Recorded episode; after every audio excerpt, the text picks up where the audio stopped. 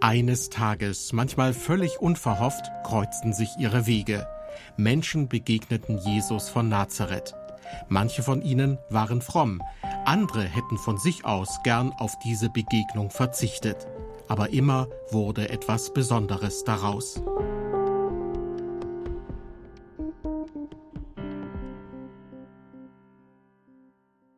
Herzlich willkommen zu unserer Sendereihe beim Wort genommen.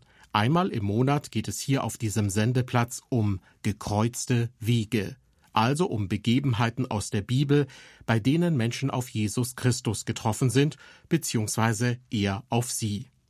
Die Reaktionen darauf waren unterschiedlich. Mal waren die Menschen hoch erfreut, mal eher misstrauisch und manchmal auch ablehnend. Diesmal im Mittelpunkt Jesus, der Sohn Gottes, und Judas, der Verräter. Außerdem Jesus und seine Begegnung mit Herodes Antipas, dem Landesfürsten von Galiläa. Im ersten Teil der Sendung geht es also um Judas, der immerhin einer der zwölf Jünger Jesu war und dennoch zum Verräter wurde. Hören Sie dazu Dr. Hans-Jörg Bräumer, Pastor im Ruhestand aus Celle. Verrat trennt alle Bande. So lautet ein Wort von Friedrich von Schiller. Für Verrat steht Judas. Im Neuen Testament ist Judas, der Verräter Jesu, eine Randfigur, jedoch nicht ohne Bedeutung. Wer war dieser Judas? Diese Frage nennt Dietrich Bonhoeffer eine der ganz alten und grüblerischen Fragen der Christenheit. Der Name Judas ist abgeleitet von einem Verbum, das so viel heißt wie loben, preisen. Bonhoeffer übersetzt den Namen Judas mit Dank. Der Beiname Ischariot, griechisch Sikarios, heißt der Dolchmann bzw. der Dolchträger und ist gleichbedeutend mit Zelot. Die Zeloten waren leidenschaftliche Eiferer für das Gesetz des Mose. Zur Zeit Jesu bildeten sie eine nationalistische Freiheitsbewegung, die die römische Besatzungsmacht ablehnte. Die Hochburg der Zeloten lag in der Nachbarschaft von Bethsaida. Es war Gamla.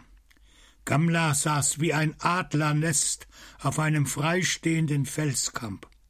Auf beiden Seiten war Gamla durch tiefe Abgründe geschützt. Die von diesem Ort ausgehende patriotischen Ideen beherrschten einen Großteil der jüdischen Bevölkerung am See Genezareth. Die zelodische Bewegung war stark durch messianische Erwartungen motiviert. Man erwartete einen politischen Messias, der seine Truppen im Kampf gegen Rom von Sieg zu Sieg führen würde. Einer der Jünger Jesu den Jesus in seine Nachfolge rief, wird ausdrücklich Zelot genannt. Es ist Simon der Zelot, so Markus 3,18. Da die Zeloten einen Krummdolch trugen, ist auch Judas der Dolchträger zumindest zu den Sympathisanten der Zeloten zu rechnen. Bleibt man bei den Aussagen der Evangelien zu Judas dem Verräter, so lautet die entscheidende Kennzeichnung des Judas Judas, der Zwölf einer. Petrus sagte von Judas, er wurde zu uns gezählt und hatte Anteil am gleichen Dienst. Apostelgeschichte 1,17. Eine Antwort auf die Frage, wer ist Judas, kommt man nur näher, wenn man davon ausgeht, dass Judas Ischariot in keiner Aufzählung der zwölf Jünger Jesu fehlt. Was aber ist das Geheimnis des Judas? Von allen Zwölfen, sagte Jesus, ich weiß, welche ich erwählt habe. Johannes 13, 18. Damit sagt Jesus, ich kenne die Charaktere eines jeden Einzelnen, den ich erwählt habe. Jesus wusste, dass Judas ihn einmal verraten würde. Dennoch hat Jesus ihn in den Kreis der Zwölf berufen. Er hat ihn wie alle anderen ausgewählt, und die er ausgewählt hat, die hat er auch geliebt. Wenn Jesus zu seinen Jüngern sagt, ihr seid meine Freunde, dann hat er damit auch Judas gemeint.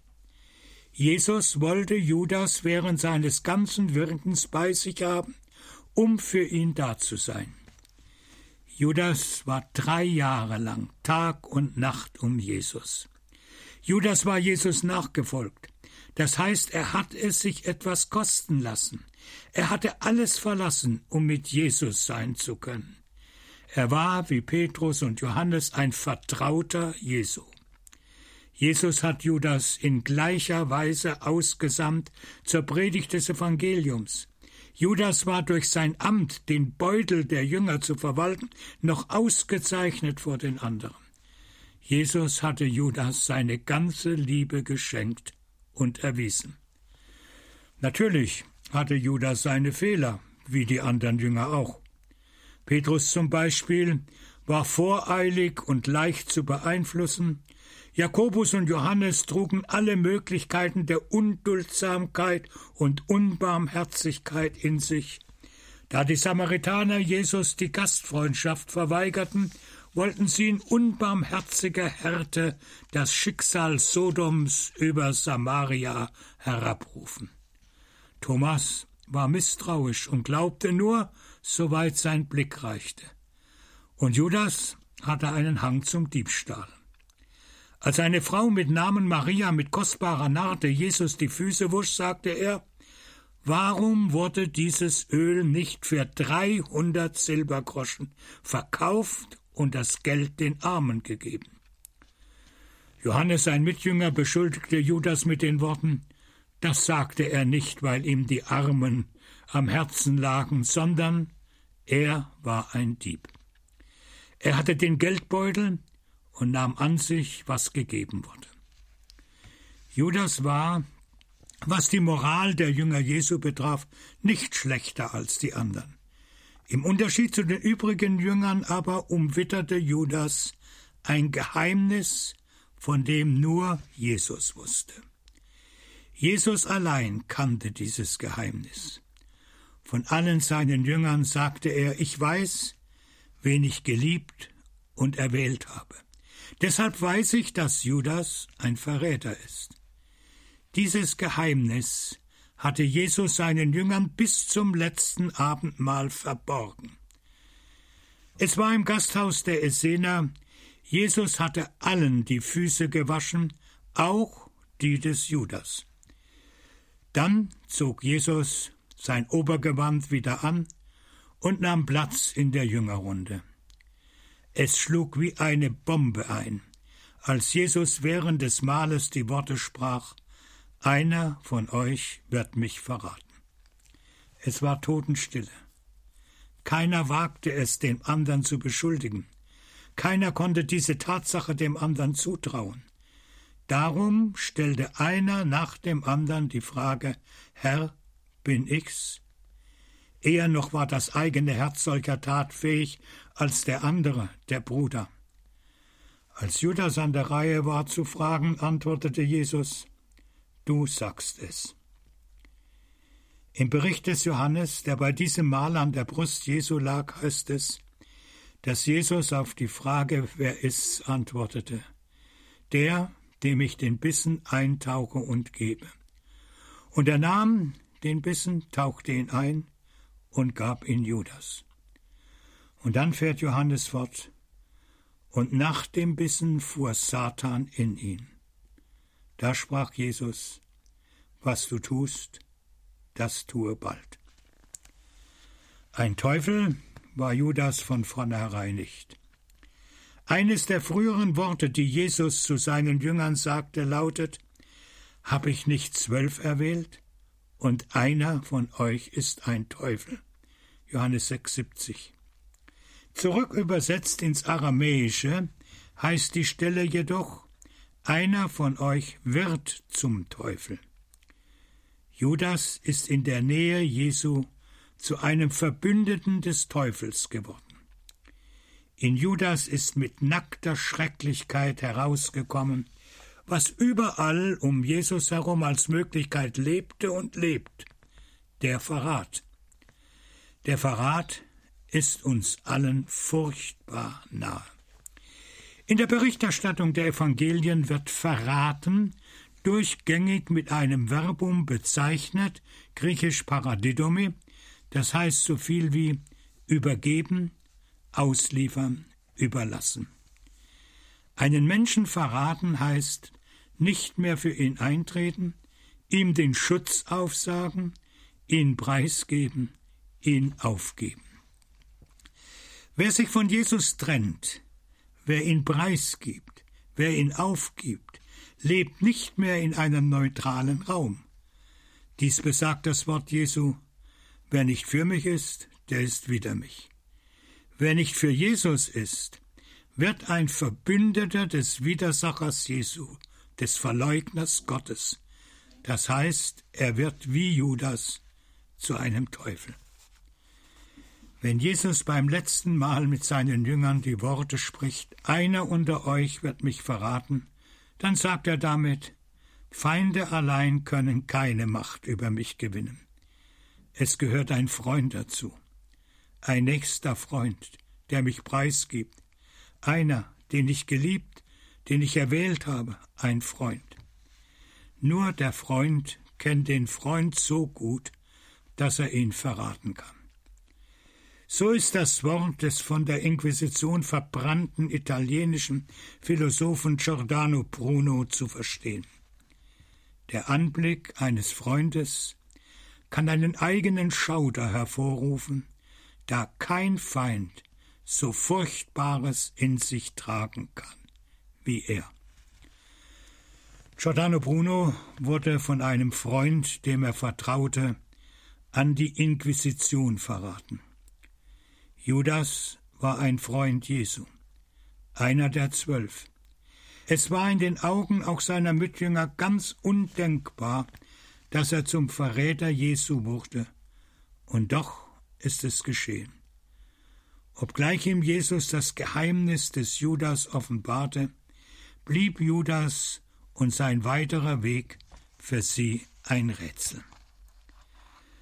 Vom Gästehaus der Essener aus war es nur eine kurze Strecke bis hinunter in den Palast der Hohenpriester. Nach dem offiziellen jüdischen Kalender wird das Passafest erst am Freitag gefeiert. So kam ihnen Judas, der sich bereit erklärt hatte, Jesus auszuliefern, sehr gelegen.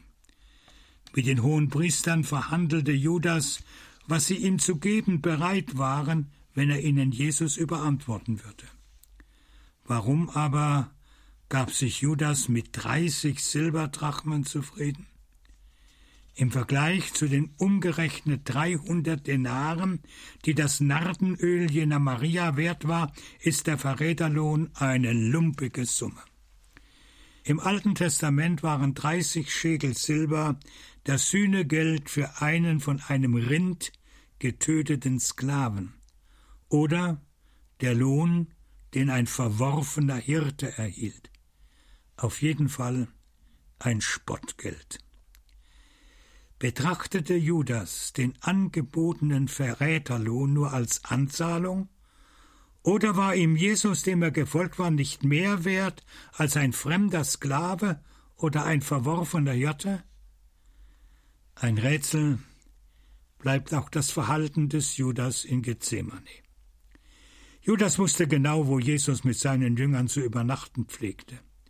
Aufgrund seiner Ortskenntnisse führte Judas bewaffnete Wächter und Soldaten an die Grotte in Gethsemane, um Jesus in der Nacht zu überraschen. Dort standen sich beide noch einmal gegenüber. Von Judas heißt es, dass er zu Jesus sagte, Gegrüßt seist du, Rabbi. Und er küsste ihn. Und Jesus sprach zu ihm, Mein Freund, mein Freund, warum bist du gekommen? Noch in dieser Stunde liebte Jesus Judas. Er sagte zu Judas, mein Freund.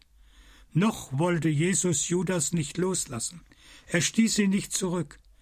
Jesus ließ sich von Judas küssen. Warum aber war Judas ohne ein weiteres Wort von Gethsemane weggegangen? Auch das bleibt ein Rätsel. Während des Prozesses Jesu tauchte Judas noch einmal auf. Er wartete vor der Quaderhalle, in der der Hohe Rat tagte. Als Zeuge beim Verhör des Prozesses Jesu war Judas nicht aufgetreten. Er hätte als belastender Zeuge benutzt werden können und wahrscheinlich wären seine Worte von großem Einfluss auf die Verurteilung Jesu gewesen. Als außerhalb der Quaderhalle bekannt wurde, dass Jesus zum Tode verurteilt werden sollte, stockte Judas der Atem. Diesen Ausgang hatte er ganz offensichtlich nicht herbeiführen wollen. Judas bereute seine Tat. Er sprach Unschuldig Blut habe ich verraten. Um die Tat wieder gut zu machen, war er entschlossen, das Geld zurückzugeben. Die Vertreter des Hohen Rates wandten sich kühl ab. Was geht das uns an? Da sieh nur du zu. Judas blieb nichts anderes übrig, als den Verräterlohn den hohen Priestern vor die Füße zu werfen. Danach verließ Judas den Tempel und, so heißt es Matthäus 27, 5, und er erhängte sich. Der Ort des Selbstmordes von Judas wird vom Evangelisten Matthäus nicht genannt. Nach einem Bericht in der Apostelgeschichte des Lukas kam Judas auf dem sogenannten Blutacker zu Tode. Dieser war allen, die in Jerusalem wohnten, unter dem aramäischen Namen Hackeldamach bekannt. So Apostelgeschichte 1,18. Es ist davon auszugehen, dass Hackeldamach im Hinnomtal lag, das von alters her als Begräbnisstätte diente. Der Weg, den Judas zum Hinnomtal einschlug, führte ihn vorbei an dem Palast der hohen Priester bis in das Essenerviertel, um von dort durch das Tor der Essener ins Hinnomtal zu gelangen. In die Oberstadt hinauf führte die berühmte römische Treppe. Judas war Zeuge, als Jesus noch einmal für eine Nacht in das Gefängnis unterhalb des hohen priesterlichen Palastes geführt wurde. Die jüdische Prozessordnung schrieb vor, dass im Falle eines Todesurteils ein Tag verstreichen musste, bevor der Rechtsspruch ausgeführt werden konnte. Am Palast des Hohen Priesters angekommen, hatte Judas eine letzte Chance, zu Jesus zurückzukehren. Dem Wachpersonal war Judas bekannt. Einige waren sicher dabei, als Judas sie nach Gethsemane führte. Sie hätten ihn ohne Zweifel zu Jesus vorgelassen, wenn auch in der Meinung, dass er sich an der Verspottung Jesu beteiligen würde. Wäre Judas vor Jesus niedergefallen, hätte ihm seine Reue gezeigt, sein weiteres Leben wäre anders verlaufen. Dass Jesus dem Judas verziehen hätte, wäre das Selbstverständlichste gewesen. Judas hatte diese letzte Chance verpasst. Seine Reue blieb ohne Folgen. Er setzte seine Reue, wie es Dietrich Bonhoeffer formuliert, nicht in die Tat um. In seiner fruchtlosen Reue hat sich Judas selber verdammt. Jesus verdammt keinen, der sich vor ihm schuldig bekennt und ihn um Vergebung bittet. Der Mensch aber kann sich selbst verdammen. Warum Judas dies tat, bleibt, wie vieles in seinem Leben, ein Rätsel.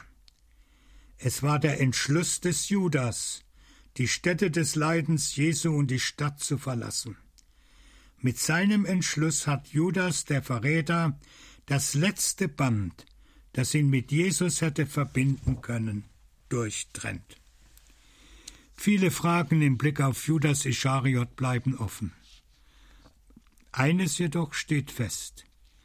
Die eigentliche Schuld des Judas, die ihn zu dem schrecklichen Ende in Hackeldama und zur Verdammnis gereichte, war seine nicht in die Tat umgesetzte Umkehr. Für Judas, aber auch für jeden gilt, was der Philosoph Karl Jaspers so formuliert, die Schicksalsfrage ist die Frage nach der Umkehr. Oder wie es in dem Wort eines Chassiden des Rabbi Bunan überliefert ist, die große Schuld des Menschen sind nicht die Sünden, die er begeht. Die Versuchung ist mächtig und unsere Kraft ist gering. Die große Schuld des Menschen ist, dass er in jedem Augenblick die Umkehr tun kann und nicht tut. Soweit Rabbi Bunan. Judas ist zwar im Neuen Testament eine Randfigur und doch von zentraler Bedeutung. An Judas wird deutlich, was es heißt, die Chance zur Umkehr zu verpassen. Bonhoeffer schließt seine Predigt über Judas mit den Worten O du armer Judas, was hast du getan? Gleicherweise steht unter dem Leben eines jeden Menschen, der bis in die Stunde seines Todes nicht umkehrt. O du armer Mensch, was hast du getan?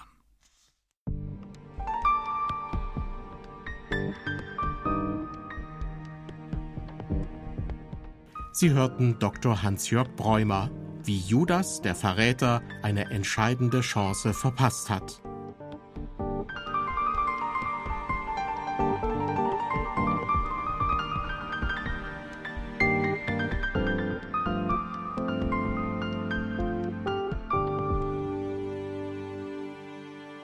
Vorletzten Kapitel des Lukasevangeliums wird über eine kurze Episode berichtet, die sich zwischen der Gefangennahme Jesu und seiner Kreuzigung zugetragen hat. Der Landesfürst von Galiläa, Herodes Antipas, möchte mit ihm sprechen, aber Jesus antwortet nicht auf seine Fragen. Dr. Hans-Jörg Bräumer ist der Auffassung, dass Jesus damit seine Distanz zu Herodes Antipas zum Ausdruck bringt und das wiederum ist ein Ausdruck seiner Würde. Vom Schweigen sagt der 1943 geborene Journalist Matthias Schreiber in seinem Buch Würde Schweigen ist Ausdruck der Distanzkultur und damit der Würdekultur. Es war in dem sogenannten Herodes Intermezzo. In diesem zeigte Jesus, was es heißt, durch das Vorhandensein der Distanz die Würde zu bewahren. Es ist das Schweigen Jesu bei seiner ersten persönlichen Begegnung mit Herodes Antipas. Herodes Antipas war einer der Söhne Herodes des Großen. Herodes Antipas war der Herrscher über Galiläa, der Heimat Jesu. Er residierte in Tiberias, Herodes Antipas hatte seine Residenzstadt über einem Teil eines jüdischen Friedhofes erbaut. Juden war deshalb das Betreten von Tiberias verboten, so wirkte auch Jesus nie in Tiberias. Wann immer Herodes Antipas bei den großen Wallfahrtsfesten in Jerusalem war, hatte er Wohnrecht in dem Prunkpalast den sein Vater Herodes der Große in Jerusalem errichten ließ. Der Bau des sogenannten oberen Palastes des Herodes des Großen war im Jahr 20 vor Christus abgeschlossen. Er lag an der höchsten Stelle am westlichen Rand der Stadt, abseits der für Herodes stets gefährlichen Bevölkerung im Inneren Jerusalems. Vom Meer her war der Prunkpalast als erstes zu erreichen. Josephus Flavius nennt diesen Palast die Zwingburg der Oberstadt. Nach dem Tod Herodes des Großen war der Palast die Residenz des Herodes-Sohnes Archelaus. Dieser wurde aufgrund seiner Brutalität vom Kaiser seines Amtes enthoben. Seit sechs nach Christus wurde Judäa von einem römischen Statthalter verwaltet. Dieser hatte seinen offiziellen Sitz in Caesarea am Meer. Wann immer er jedoch sich in Jerusalem aufhielt, residierte er im Prunkpalast Herodes des Großen. In den Jahren 6 bis 36 nach Christi war Pontius Pilatus Prokurator in Judäa. Nach einem Beschluss des Senates in Rom im Jahre 21 nach Christus durften die Statthalter zu den großen Wallfahrtsfesten nach Jerusalem auch ihre Frauen mitnehmen. Geht man davon aus, dass Herodes Antipas mit seinem engeren Hofstaat und deren Frauen im oberen Palast Einzug hielten, so war der Prunkpalast in der Leidenswoche gut frequentiert. Auf jeden Fall war Pilatus bekannt, dass Herodes Antipas in dieser Woche dort gastierte und Hof hielt. Pilatus musste es als äußerst lästig empfunden haben, als der Hohe Rat Jesus ihm zur Verurteilung überführte. Als er jedoch hörte, dass Jesus Galiläer war, sandte er Jesus zu Herodes Antipas in den oberen Palast. Pilatus sah darin eine Chance, den lästigen Fall loszuwerden. So wurde Jesus als Gefangener zur Verurteilung zu Herodes Antipas geführt. Von diesem Intermezzo berichtet der Evangelist Lukas mit folgenden Worten. Als aber Herodes Jesus sah, freute er sich sehr. Er hätte ihn längst gerne gesehen, denn er hatte von ihm gehört und er hoffte, er würde ein Zeichen von ihm sehen. Er fragte ihn mancherlei. Jesus aber antwortete ihm nichts. Lukas 23, 8 und 9. Jesus schwieg. Das war die Antwort Jesu auf die mancherlei Fragen seines Landesherrn. Außer einer religiösen Aussprache wünschte sich Herodes ein Zeichen, eines der Wunder, von denen er so viel gehört hatte, zu sehen. Herodes forderte Jesus heraus mit Verlockungen, Schmeicheleien, ironischen Bemerkungen und gewiss auch mit Drohungen. Jesu Antwort war Schweigen. Herodes wäre schon bereit gewesen für eine unterhaltsame Vorstellung, aufgrund seiner landesväterlichen Gewalt Jesus nach Galiläa zurückzuholen. Dort wäre er sicher gewesen vor dem Zugriff der hohen Priester. Es lag in der Gewalt des Herodes, das Leben Jesu zu retten. Jesus aber würdigte seinen Landesherrn nicht eines einzigen Wortes. Jesus schwieg. Das Schweigen in bestimmten Situationen ist Ausdruck der Distanzkultur, wobei Distanz ein Teil der Würdekultur ist. Herodes erwartete von Jesus zweierlei. Er wollte ein Schauwunder erleben. Er hätte gerne mit Jesus über Fragen des Glaubens diskutiert. Dass Herodes ein religiös Interessierter war, zeigt sein Umgang mit Johannes dem Täufer. Johannes hatte Herodes Antipas öffentlich des doppelten Ehebruchs bezichtigt. Antipas hatte sich während einer Romreise in Herodias, die Frau eines nahen Verwandten, verliebt. Herodias erwiderte seine Liebe und heiratete ihn. Seine Ehefrau, eine Nabatäerfürstin, schickte Antipas buchstäblich in die Wüste. Herodias war aufgrund der Gerichtsrede des Johannes entschlossen, den Täufer umbringen zu lassen. Herodes Antipas ließ dies nicht zu. Er ließ den Täufer gefangen nehmen und suchte ihn immer wieder auf. Wenn er ihn hörte, so berichtet der Evangelist Markus, wurde er sehr unruhig. Doch hörte er ihn gern. So Markus 6,20. Er beließ es beim Hören. Selig sind, die Gottes Wort hören und tun. Während eines Festmahles hatte Salome, die Tochter der Herodias, Antipas und seine Gäste, mit einem Tanz begeistert. Herodes Antipas ließ sich zu einem Eid hinreißen. Bitte, was du willst, und ich will es dir geben, bis zur Hälfte meines Königreiches. Auf Veranlassung ihrer Mutter, Herodias, forderte Salome den Kopf des Täufers. Von Herodes Antipas heißt es, und der König wurde sehr betrübt. Wie einst mit dem Täufer, so wollte Herodes Antipas mit Jesus diskutieren. Herodes war ein religiös Interessierter. Er war bestens informiert sowohl über den jüdischen Glauben als auch über Jesu Verkündigung und dessen Messianität. Einer der engsten Vertrauten des Herodes Antipas war ein Mann namens Manaen. Von ihm heißt es, dass er zusammen mit Herodes erzogen wurde, wörtlich, er war ein Milchbruder des Antipas. Dies bedeutete, dass die Mutter des Manaen die Amme bzw. Ziehmutter des Antipas war. Aus seinem hebräischen Namen Manaen, Tröster, ist zu schließen, dass seine Eltern praktizierende Juden waren. Später war Manaen einer der fünf Gemeindeapostel von Antiochia. Das steht in Apostelgeschichte 13.1. Es ist davon auszugehen, dass Manaen schon früh ein Anhänger Jesu war und auch vor Herodes daraus kein Geheimnis machte.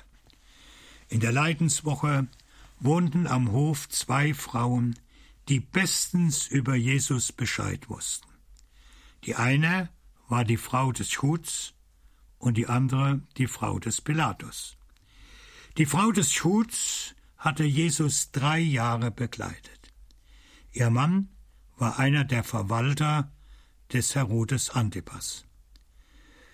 Als Frau aus einem wohlhabenden Haus hat sie Jesus finanziell unterstützt. Gleichzeitig war sie in der Verkündigung und Seelsorge unter jüdischen Frauen tätig. Eine jüdische Frau durfte in der Öffentlichkeit nicht mit einem Mann reden. Als dann aber Jesus verhaftet wurde, lag nichts näher, als dass sie zu ihrem Mann in den Palast zog. Von ihr aus konnte sie den weiteren Verlauf des Prozesses Jesu beobachten und später darüber berichten. Und dann die Frau des Pilatus. Sie gehörte zu den vornehmen Römerinnen, die sich für die jüdische Religion und für Jesus interessierten. Solche Frauen gab es selbst am Kaiserhof in Rom. Sie wusste, dass nur ihr Mann die Vollstreckung des Todesurteils anordnen konnte. Sie setzte sich für Jesu Freilassung ein. Sie schrieb einen Brief und sandte diesen mit einem Boten zu ihrem Mann. Ihre Bitte lautete Hab du nichts zu schaffen mit diesem Gerechten. Wenn die Frau des Pilatus Jesus den Gerechten nannte, so stellte sie damit nicht nur die Schuldlosigkeit Jesu fest, sie knüpfte dabei auch an die jüdische Überlieferung an, nach welcher der erwartete Messias der Gerechte genannt wird. Trotz seines großen Hintergrundwissens war Herodes Antipas ein bloß religiös Interessierter geblieben. Er glaubte irgendwie an einen Gott. Das aber tun Menschen in allen Religionen. Im Brief des Jakobus heißt es sogar, selbst die Teufel glauben an Gott und zittern vor ihm. Jakobus 2,19. Die Aussage, es muss einen Gott, ein höheres Wesen geben, heißt noch nicht glauben. Das neutestamentliche Wort für Glauben, griechisch Pistis, heißt Vertrauensgehorsam. In der Begegnung mit Jesus zeigte Herodes Antipas weder eine Spur von Vertrauen noch von einem verpflichtenden Eingehen auf Jesu Verkündigung. Er wollte ein Schauwunder erleben und er wollte mit Jesus diskutieren. Diese Art religiöser Interessiertheit ist eine Karikatur des Glaubens. Angesichts dieser Haltung bloßer Sensationslust, wo man nur unverpflichtend diskutieren will, schwieg Jesus. Diese Reaktion Jesu ist ein Teil der Kommunikation der Würde.